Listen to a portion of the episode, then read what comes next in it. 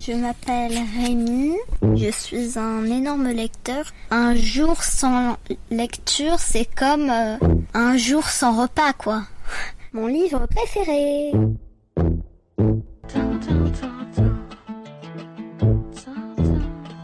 Aujourd'hui, je vais vous parler de l'ordre du cygne de Virginie Salobir. Couché sur un lit de mousse, au pied d'un chêne foudroyé, un nouveau-né, au teint aussi sombre qu'une aile de corbeau, sanglote de solitude et de faim. Il vient d'échapper à un acte ignoble, la tentative de meurtre par magie noire de son propre géniteur, qui lui dénie le rang d'être humain. Quelle entrée en matière haletante pour ce roman médiéval dont les héros sont des adolescents assoiffés d'aventure et de gloire.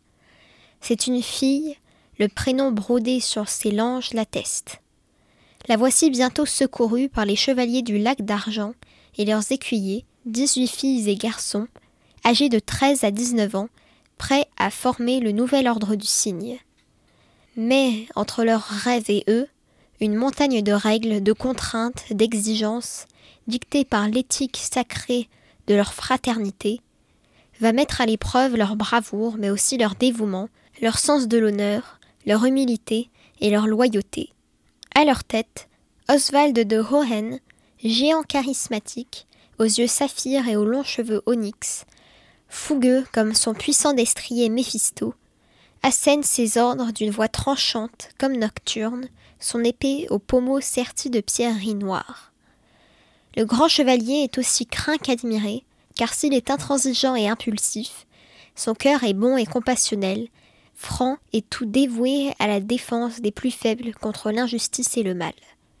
Puisse dans mon corps pur mon âme demeurer sans tache, a-t-il juré aux immortels.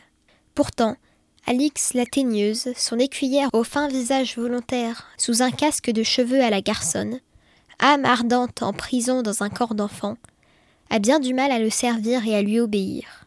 Il faudra du temps à ces deux écorchés vifs, finalement plus semblables qu'ils ne le croient, s'apprivoiser. Car l'enjeu est de taille. Les apprentis chevaliers seront-ils à la hauteur de leur glorieux aîné, triomphant, sept ans plus tôt, au péril de leur vie?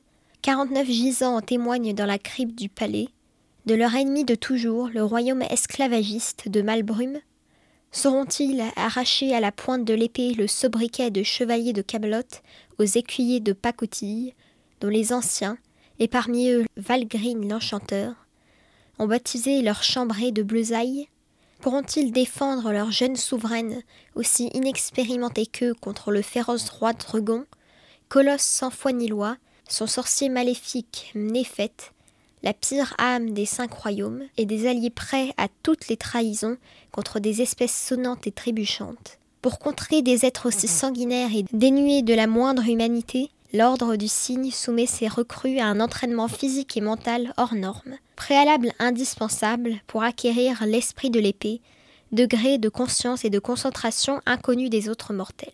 Car Melchior, le cygne télépathe de Valgrine, l'a annoncé avec certitude, une force obscure œuvre contre l'ordre. Un acte criminel, un esprit tordu, de la magie noire, c'est la signature de Mnéphet. Joutes, banquets, scènes de bataille, pigeons voyageurs et gerfaux guerriers, mendiants estropiés et idéaux chevaleresques, on est bien dans le Moyen Âge du cycle arthurien et des chansons de gestes de chrétiens de Troie.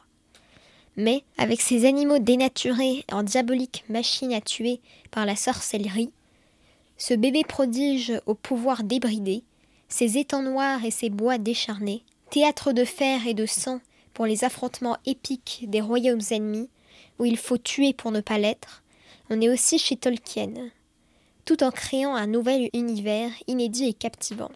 Les personnages sont fouillés, on en apprend plus dans le deuxième tome sur les fantômes du passé et des indices disséminés çà et là sur une magicienne des mille forêts, sur des alliances avec des sauvages nordiques, laissent entrevoir un troisième tome époustouflant.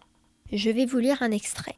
Dans la zone est, on devinait à peine les troncs à la faible clarté qui filtraient par les branches dénudées. Partout, la nuit dévorait la forêt. Oswald de Hohen pria les immortels de ne pas les plonger trop tôt dans l'obscurité, car ils y seraient vulnérables face à un animal nocturne. Si toutefois cette bête était bien un loup. Loin des enceintes du palais, le monde recélait de dangers. S'il affrontait les plus familiers sans scier, celui-ci lui échappait par sa nature sauvage et imprévisible. Après un temps, il arrêta la troupe. Cerné par l'enchevêtrement sombre des troncs, des ronces et des branches basses, une sensation d'oppression montait chez les cavaliers. C'est normal de n'entendre aucun oiseau nocturne demanda Rosamonde.